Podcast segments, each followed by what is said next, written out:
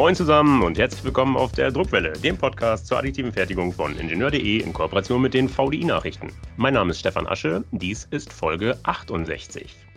Heute kümmern wir uns mal wieder um den Klassiker im Metall-3D-Druck, die Laser Powder Bed Fusion, kurz LPBF, also das selektive Aufschmelzen von Metallpartikeln in einem Pulverbett mittels Laserstrahl. Eine synonyme Bezeichnung für dieses Verfahren ist SLM, also Selective Laser Melting.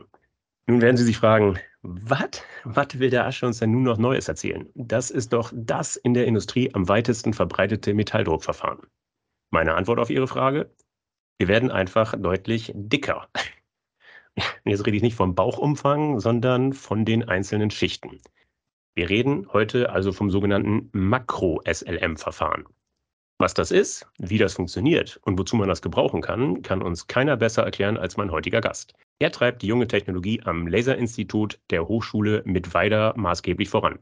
Ich freue mich, begrüßen zu dürfen Professor André Streeck. Hallo, Herr Professor Streeck. Bitte stellen Sie sich zunächst selbst kurz vor. Hallo, Herr Asche. Ich danke für die Einführung. Ähm, ja, äh, mein Name ist André Streeck, äh, nicht zu verwechseln mit dem Virologen, ähm, obwohl wir namentlich äh, sehr ähnlich klingen. Bei mir fehlt das kleine C äh, im Namen. Ähm, ich bin zuständig hier an der Hochschule Mittweida für die Ausbildung äh, in der additiven Fertigung und parallel noch in der Lasertechnik. Zudem bin ich Wissenschaftler am Laserinstitut und beschäftige mich äh, seit nunmehr fast 20 Jahren mit der additiven Fertigung und das in einem Bereich oder in mehreren Bereichen ein wenig weg vom Mainstream ja, und äh, bilde auch die Studenten hier in mit weiter äh, in Richtung Lasertechnik und eben der laserbasierten additiven Fertigung aus. In der Einleitung habe ich es schon erwähnt, die Schichten im Pulverbett sind bei Ihrem Verfahren deutlich dicker als beim klassischen SLM. Da stelle ich mir die Frage, warum? Ist das nicht gerade ein großer Vorteil des klassischen SLM bzw. LPBF-Verfahrens, sehr filigran und endkonturnah aufbauen zu können? Warum sind bei Ihnen die Schichten dicker? Ja, äh, lieber Asche, das ist richtig. Äh, das klassische SLM lebt ja äh, primär von den dünnen Schichten, die typischerweise im Bereich äh, zwischen 30 und 50 Mikrometer liegen. Die äh, Detailtreue und ähm, Auflösung äh, des selektiven Lasermeltings oder Sie haben es einleitend schon gesagt, neu bezeichnet als LPBF-Verfahren, erreicht aber nur in Summe eine Maßhaltigkeit von etwa einem Zehntel, also 100 Mikrometer. Das liegt begründet in, in Verzügen während des Baus, thermische Belastung der Bau Bauteile, äh, Eigenspannungen, die sich ausbilden. Und viele Bauteile, äh, die mittels äh, selektiven Laser-Meltings, also SLM-Verfahren, hergestellt werden, erfordern dennoch eine Nachbearbeitung. Und wie Sie äh, einleitend jetzt erwähnt haben, ähm, warum drehen wir den Spieß nicht um, wenn wir so, äh, oder so schon wissen, dass wir äh, gewisse Bauteile, die mittels Powderbed-Verfahren hergestellt worden sind, nachbearbeiten müssen, dann könnten wir doch auch versuchen, nur Halbzeuge mittels der Pulvertechnologie zu fertigen. Und das war die Ausgangsidee, letztendlich ein Verfahren zu entwickeln, was mit sehr dickeren Schichtstärken arbeitet als das klassische SLM-Verfahren und ähm, eigentlich aber eine Nachbearbeitung dann im, im Nachgang bedarf. Klingt sinnvoll. Äh, lassen uns bitte über Zahlen reden. Sie haben gesagt, klassisches äh, SLM bzw. LPBF-Verfahren misst die Schicht 30 bis 50 μ. Wie sieht es dann bei Ihnen aus? Wie dick sind die Schichten bei Ihnen konkret? Also wir arbeiten äh, mit Schichtstärken ab einem Millimeter. Äh, also 20 mal dicker als äh, äh, die Schichtstärken, die wir äh, etwa im klassischen SLM-Verfahren äh, verwenden und auch mit deutlich größeren Spurbreiten im Bereich äh, zwischen 3 und 4 Millimetern. Wie groß sind denn dann die einzelnen Partikel? Die Partikel liegen, also das äh, Pulver ist letztendlich kein Pulver im klassischen Sinne. Es handelt sich hier eher um ein Granulat. Äh, die Partikelgrößen möchte ich nicht ganz genau definieren. Äh, wir arbeiten hier mit äh, Partikel- oder Granulatdurchmesser, Granulatpartikeln im Bereich ab 200 Mikrometer bis einigen Millimetern im Durchmesser. Einige Millimeter im Durchmesser. Ein Partikel. Ja.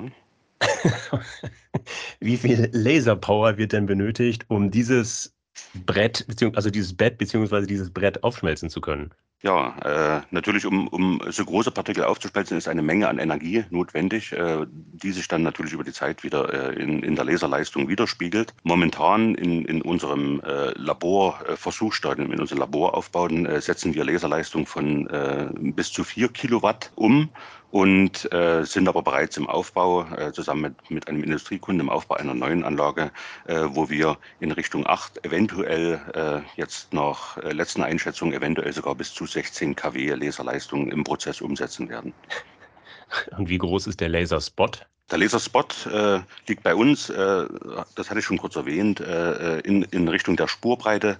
Äh, wir arbeiten äh, mit einem Spot-Durchmesser von 4 mm momentan in, unsere, in unseren Laboranlagen. Zukünftig äh, setzen wir ein, ein neues Lasersystem ein, wo wir die Möglichkeit haben, während des Prozesses sogar dynamisch die Spotgröße zu verändern und können dort zwischen 2 und 6 mm variieren.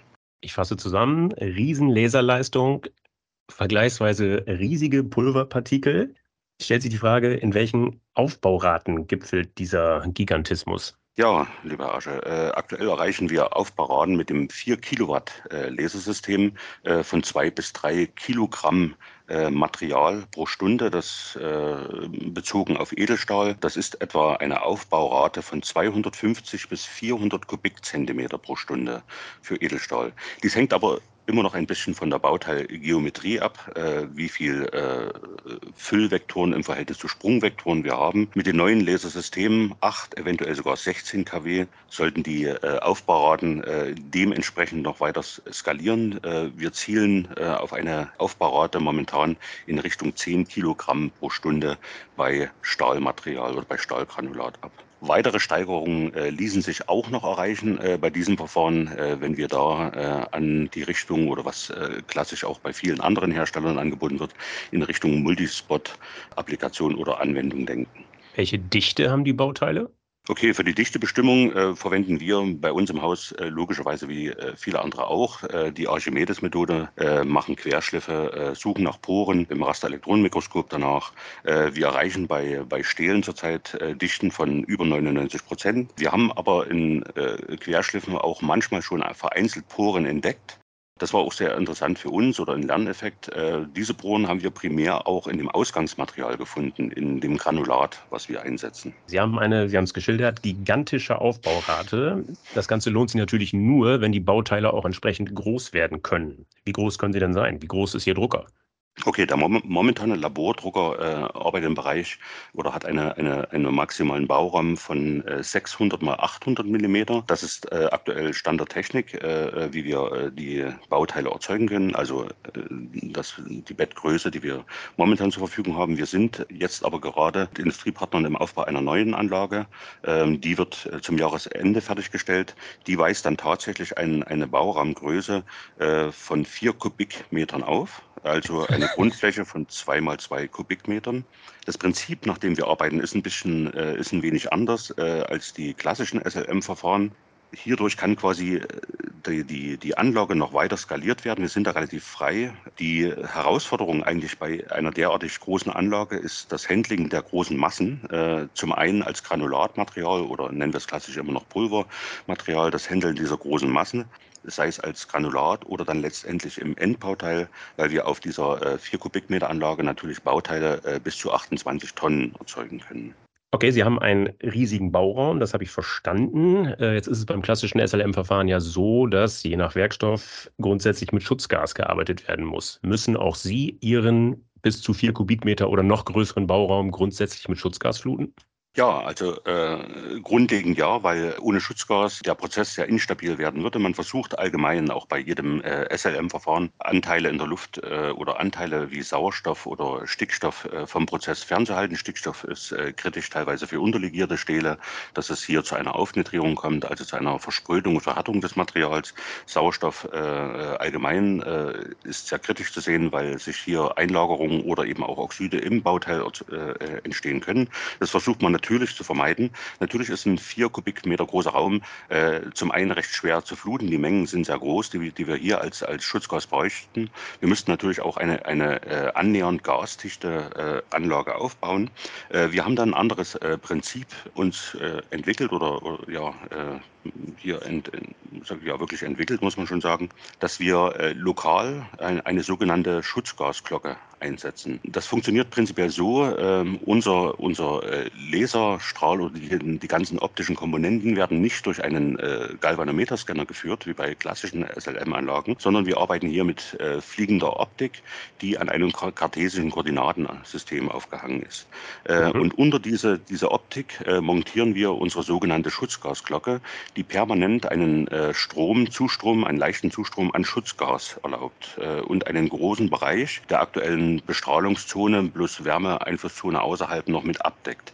Und so verhindern wir größtenteils, äh, dass wir äh, Elemente äh, mit an das flüssige Metall äh, anliegen haben oder herankommen äh, in, in, Richtung Stickstoff oder Sauerstoff. Das versuchen wir äh, da fernzuhalten. eine große Herausforderung dabei war es, wenn wir diese, mit diesen Strömungen arbeiten, dass wir, wenn möglich, wenig Prozessnebenprodukte erhalten. Man kennt das aus dem klassischen SLM. Jeder, der schon mal in so eine Anlage dort äh, hineingeschaut hat, ähm, äh, weiß, dass dann so Rauch und Schmauch dabei entsteht. Äh, diese äh, haben wir durch eine äh, rel relativ intelligente Prozessführung so gut wie vermeiden können und äh, brauchen dementsprechend auch keine richtige Gasumwälzung, wie es viele SLM-Anlagen das quasi einsetzen. unsere Gasglocke versorgt den aktiv bestreuten Bereich ständig mit Schutzgas. Wir setzen da auch ganz klassisch wie jeder andere meistens Argon dann ein. Interessante Maschinenarchitektur. Äh, lassen Sie uns über Geld reden. Was kostet so eine Maschine?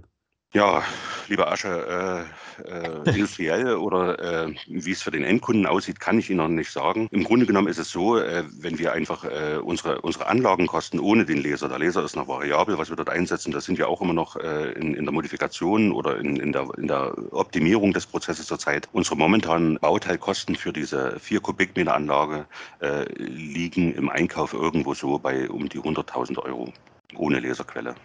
Sind denn die Pulver billiger als beim klassischen SLM-Verfahren? Die Pulver, äh, die wir einsetzen, ja, äh, oder genauer gesagt die Granulate sind deutlich günstiger. Und zwar der Preis für äh, die, diese Granulatmaterialien, die wir einsetzen, liegt bei nur knapp einem Zehntel äh, von klassischen SLM-Pulvern. Man kann so Pi mal Daumen immer sagen, ein, ein Kilo SLM-Pulver im, im Stahlbereich, äh, egal welche Legierung es ist, kostet etwa immer um die 50 äh, Euro pro Kilogramm. Äh, wir liegen hier deutlich darunter. Wir äh, schaffen hier im Granulatbereich Preise von weniger als 5 Euro pro Kilogramm, also nur ein, ein Zehntel des klassischen äh, im Bereich des zum klassischen gesehen, zum klassischen SLM-Pulver. Letztendlich äh, müssen wir uns auch vorstellen, oder äh, wenn wir diese, diese Anlage, diese Riesenanlage, die Makroanlage mit Pulver befüllen wollen, dann brauchen wir, haben wir hochgerechnet, schon ein, ein für die Erstbefüllung der Anlage haben wir einen Preis etwa von 100.000 Euro, wenn wir Granulatmaterialien einsetzen. Würden wir quasi auf klassische SLM-Pulver wechseln, würde die Erstbefüllung dieser Anlage mehr als eine Million kosten. Dann lassen Sie uns jetzt über Bauteile reden. Wie sieht das aus, was Ihr Drucker dann ausspuckt? Wie endkonturnah ist das? Und welche Auflösung ist da möglich? Okay. Ähm, ja, Herr Ascher, äh, wir versuchen äh, äh, primär gar nicht erst endkonturnah zu werden. Äh, wir arbeiten besteht, beständig mit einem äh, Offset auf unseren Bauteilen. Ähm, äh, unsere Industriepartner, die diese Bauteile bei uns jetzt ordern oder mit denen wir zusammen das ganze Verfahren plus deren Bauteillösung entwickeln, leben davon, dass wir letztendlich direkt einen Offset, aktuell bei uns sind es drei Millimeter, auf das Bauteil aufschlagen um letztendlich dann diese Funktionsflächen, die noch äh, am Schluss benutzt werden, gut nachbearbeiten zu können. Also wir versuchen gar nicht erst endkonturnah zu werden, weil wir äh, mit diesen Spurbreiten natürlich nur im Bereich von Millimetern liegen können. Das erinnert mich offen gesagt so ein bisschen an die Ergebnisse, die mittels Lichtbogen-Auftragsschweißen erzielt werden etwa mit dem Verfahren, wie es die Firma Gefatec entwickelt hat. Das kann man nachhören in Folge 26. Jetzt frage ich mich also, wo ist Ihr Sweet Spot? Bei welchen Anwendungen bietet sich Ihr Verfahren vor allen anderen an? Im Grunde genommen ähm, vereinen wir zwei Welten miteinander. Äh, Sie haben recht. Ähm, ich will es nicht als direkte Konkurrenz bezeichnen, sondern das ist als anderes Verfahren. Äh, die Anlagen zum Beispiel der Firma Gefertec, äh, das Lichtbogen-Auftragsschweißen oder Draht-Auftragsschweißen, äh, kurz gesagt, äh, ist natürlich äh, genau eine, eigentlich eine Konkurrenz zu dem. Wir nutzen aber den Vorteil beider Welten, nämlich, dass wir zum einen diese hohen Auftrags- oder Aufbauraten erzielen können, kombiniert mit einem Pulverbett basierten Verfahren. Äh, und viele äh, Ihrer Zuhörer Hörer werden äh, die Vorteile der, der pulverbettbasierten Fertigung kennen. Wir erreichen natürlich einen weitaus höheren Freiheitsgrad im Bereich komplexe Bauteile zu fertigen, solange man nicht manchmal dann doch abstützen muss und Unterbauten erzeugen muss. Schwierig ist, wenn, wenn ich rein mit Draht-Auftragsschweißmethoden arbeite, dass ich hier keine stützende Wirkung durch irgendein Pulver oder in unserem Fall Granulatbett habe und es mhm. damit sehr schwer wird, zum Beispiel über Überhänge äh, aufzubauen. Äh, das kompensiert man dann meist dadurch, dass man Fünfachssysteme aufbaut und dann ja, gegen die Schwerkraft eigentlich arbeitet. Man verschiebt das Bauteil immer so, dass äh, die Schwerkraftrichtung in Abtropfrichtung dieses Drahtes dann basiert, um auch letztendlich Überhänge im Bauteil zu erzeugen. Und das macht natürlich der Verzicht auf eine Fünfachsanlage, in unserem Fall, macht natürlich den Aufbau weitaus günstiger. Und auch, muss man sagen, die Firma Gefertec zum Beispiel bietet äh, äh, diese Fünfachsanlagen ja nur für Bauteilgewichte bis etwa 500 äh, Kilogramm an. Dann wird es einfach sehr unhandlich, äh, diese großen, schweren Massen noch äh, mit einer Fünfachsanlage zu bewegen. Das können wir natürlich dann äh, mit unserem Verfahren überbrücken oder, oder eben lösen dann diese Problematik. Welche Metalle können Sie denn verarbeiten? Oder anders gefragt, gibt es Metalle, die Sie nicht verarbeiten können? Also äh, grundlegend können wir alle Metalle verarbeiten, die wir auch vom klassischen SLM her kennen. Es gibt einige kritische Materialien, äh, kennen bestimmt auch Ihre Hörer, äh, besonders wenn wir an Richtung Warmarbeitsstähle denken. Die sind eben sehr heißrissempfindlich, äh, die erfordern sehr hohe äh, Temperaturen. Da haben wir auch momentan noch nicht viel Erfahrung gesammelt, weil es ist manchmal für uns auch etwas schwierig, diese, diese, diese Granulate in den verschiedensten Materialien heranzubekommen. Grundlegend kann man sagen, alles, was erstmal primär eine Schmelzphase bildet und sich nicht zersetzt, jetzt während des, des, des Prozesses, also bei höheren Temperaturen, sind äh, prinzipiell äh, verarbeitbar. Getestet haben wir äh, bei, bei uns im Haus äh, schon Refraktärmetalle, zum Beispiel Wolfram, äh, in der Anlage umzusetzen. Äh, das ist auch sehr interessant für, für sehr große Heizelemente, wo es in Zukunft hingehen soll. Kupfer wurde schon umgesetzt, Aluminium und äh, Edelstahl zurzeit. Gibt es denn auch schon echte Bauteile, die Sie mit dem Verfahren hergestellt haben? Ja, auch die gibt es. Neben den In Industrieapplikationen, die wir äh, im Hintergrund fahren, arbeiten wir äh, mit einer Forschergruppe im Bereich der Architektur zusammen.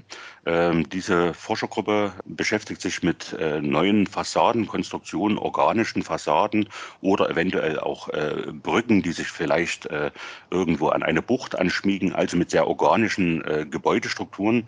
Gebäudestrukturen sind immer aus Stabwerk, also sind ein Stabwerkstrebensystem. Und und da bei diesen organischen Fassaden oder Brückenelementen zum Beispiel ähm, äh, kommt einer zentralen Rolle dann dieser Knotenverbindung, dieser Stäbe zu. Äh, und bei freigeformten äh, Fassaden äh, kommt zum Beispiel so ein Knotenelement nur ein einziges Mal in dieser Wand vor. Äh, mhm. Und das lässt sich jetzt äh, klassisch äh, äh, schwierig fertigen, weil immer ständig neue Winkel für diese Stäbe arrangiert werden müssen oder angebracht werden müssen. Und da haben wir schon eine komplette Wand, zum Beispiel als Demonstrateraufbau, eine organisch, organische Fassadenwand erzeugt, besser gesagt die Knotenelemente dazu erzeugt, um letztendlich ja diese organische Fassade da herzustellen. Das ist ein, ein, ein kleines kleines Nebenprojekt, äh, was wir zusammen im Bereich äh, Bauwirtschaft und Architektur mit dem Verfahren bedienen. Äh, normalerweise würden diese Knoten, das wurde auch schon vorab getestet, ähm, mittels klassischen SLM-Verfahren herzustellen, diese Knotenverbinder in, in, in, solchen Fassadenkonstruktionen. Das sind aber letztendlich mittels der klassischen SLM-Technologie diese Bauteile bisher einfach immer zu teuer gewesen. Okay, ich hatte in Erfurt auf der Rapid Tech das Vergnügen, mir so eine Knotenverbindung anzugucken. Das haben die meisten Hörer wahrscheinlich nicht die Gelegenheit gehabt. Deshalb versuchen Sie bitte kurz zu schildern, wie sieht das aus? Wie groß ist so ein Knotenpunkt und wie schwer ist der? Okay, äh, unsere Knoten, die wir zurzeit umsetzen, sind Knoten äh, aus, aus, aus Stahl, äh, aus, aus einer Stahllegierung und ähm, Klassisch wird es in so, so, so ein Knoten, wenn man den, der wird in einer, in einer, in einer Schweißkonstruktion äh, primär hergestellt. Um die 10 bis 12 Kilo betragen. Ähm, wir können das quasi ähm, mit dem Makroverfahren oder mit dem SLM-Verfahren natürlich sehr gut nachbilden, ähm, bringen intern noch äh, innere äh, Stützen, also bionische Strukturen mit hinzu. Äh, aktuell drucken wir Knoten mit einem Gewicht von etwa 12,5 Kilo pro Knoten. Das wäre bei klassischen SLM-Anlagen, würde dies etwa einer Bauzeit von 17 Stunden äh, entsprechen. Ein Knoten äh, bei uns auf der, auf der Makroanlage äh, würde statt den 17, Baut, äh, 17 Stunden, äh, die wir mit einer klassischen SLM-Anlage äh, brauchen würden, um so einen Knoten von, äh, herzustellen, lediglich nur noch fünf Stunden dauern, momentan, nach dem momentanen Entwicklungsstand und natürlich eventuell nur noch die Hälfte, etwa zweieinhalb Stunden in der weiteren Entwicklung dann. Ich habe es verstanden, das geht sehr viel schneller als mit anderen Verfahren. Lassen Sie uns auch da nochmal über Kosten reden. Was kostet denn so ein Knotenelement verglichen mit der bisherigen Lösung? So ein Knotenelement, äh, wir haben das natürlich äh, auch im Hintergrund abgeprüft. Es gibt ja viele Jobshops äh, außen oder äh, Plattformen, wo man quasi solche Teile hochladen kann. Das vergleichen wir, das nutzen wir auch sehr viel, um die Preise im SLM zu vergleichen. Äh, ein Angebot für so einen klassischen, klassischen Knoten äh, würde im Bereich von 1000 bis 1500 Euro liegen, in, in, in Stahl gefertigt mittels SLM-Verfahren. Ähm, wir liegen momentan, wenn wir es hochrechnen, wie gesagt, das ist schwierig zu kalkulieren, aber mit unseren Laboraufnahmen haben. Das sind keine äh, industriellen Preise. Wir liegen aber eher im Bereich um die 100 Euro pro Knoten zurzeit. Sie haben das Verfahren sehr eindringlich geschildert. Äh, ich wiederhole es nochmal ganz kurz. Riesenpartikel bzw. Granulat, riesige Laserleistung. Jetzt frage ich mich äh, in meinem jugendlichen Leichtsinn, lässt sich dieses Verfahren noch weiter ausdehnen? Also noch gröberes Pulver, noch dickere Schichten, noch mehr Laserpower. Geht das? Anders gefragt, wo ist da die Grenze? Ja, äh, eigentlich macht uns das Material dann irgendwann einen, einen Strich durch die Rechnung. Äh, wir müssen den äh, Prozess weiter äh, äh, anpassen. Und zwar kann ich äh, bei gegebenem Spotdurchmesser ist immer die Intensität entscheidend, die ich auf, den, auf das Pulverbett wirken lasse. das, das kann ich nicht einfach erhöhen, weil das Material, besser gesagt die, die Ausbildung der Schmelzzone, die wir dann brauchen, um diesen Millimeter, um diese Millimeterschicht dann zu durchschmelzen, erfordert zum einen eine gewisse Energiemenge und die kann ich nicht unendlich schnell einbringen oder mit einer unendlich hohen Intensität. Äh, wir müssen weiter adaptieren. Wenn wir die Laserleistung erhöhen, und genau das ist das, was wir auch in dem nächsten Schritt machen, ähm, äh, brauchen wir eine dynamische äh, Strahlanpassung, dass wir nicht in den Bereich der Überhitzung und des Siedens vorstoßen. Dann würden wir einfach das Material oder die Energie sinnlos in, in, in Erzeugung von Dampf äh, umsetzen. Und wir wollen ja letztendlich äh, das in Baurate äh, umsetzen, in Schmelz äh, in Schmelze umsetzen und nicht in Dampf. Äh, das würde letztendlich dann den, die Effizienz des Verfahrens wieder mindern. Also es ist eigentlich immer das Zusammenspiel. Wenn ich die Laserleistung erhöhe, muss ich mir quasi über die Intensität und die eingebrachte Energie dann Gedanken machen. Primär ist es skalierbar, wenn man eben einfach mit noch größeren Spurbreiten dann leben kann. Okay, das habe ich verstanden. Heißt, sehr viel größer geht nicht. Ähm, damit kommen wir zur Schlussfrage. Jetzt überlege ich mir gerade, könnte man nicht auch in die andere Richtung denken? Also sehr viel kleinere Partikel als das Standardpulver und einen sehr viel kleineren Spot. Ja, äh, das ist eine gute Frage, äh, lieber Herr Asche. Äh, Im Grunde genommen haben wir dieses Verfahren schon seit dem Jahr 2004 entwickelt. Äh, parallel zu dem Makroverfahren äh, arbeiten wir schon sehr viele Jahre äh, an einem Mikroverfahren. Das ist auch im größten Teil schon fertiggestellt. Ähm, wir arbeiten da genau konträr mit extrem kleinen äh, Spot-Durchmessern im Bereich 20, vielleicht manchmal sogar 10 Mikrometer äh, Spot-Durchmesser noch. Wir passen auch hier die Pulver und die Schichtsteige genau konträr zum Makroverfahren in die andere Richtung an, dass wir extrem feine Pulver hier verwenden Schichten und extrem dünne Pulverschichten, weniger als 10 Mikrometer. Manchmal haben wir sogar nur ein Mikrometer Schichtsteige im Aufbau hier realisieren können. Äh, das Verfahren äh, bedienen wir schon äh, relativ lang, parallel noch zu dem Makroverfahren und ist heute bereits, das wissen die, die wenigsten vielleicht schon viel eingesetzt in Luft- und Raumfahrt und äh, für die Medizinteilproduktion. Wir machen zum Beispiel mit dem Verfahren äh, Cochlea-Implantate, äh, die dann letztendlich äh, in das Innenohr eingesetzt werden.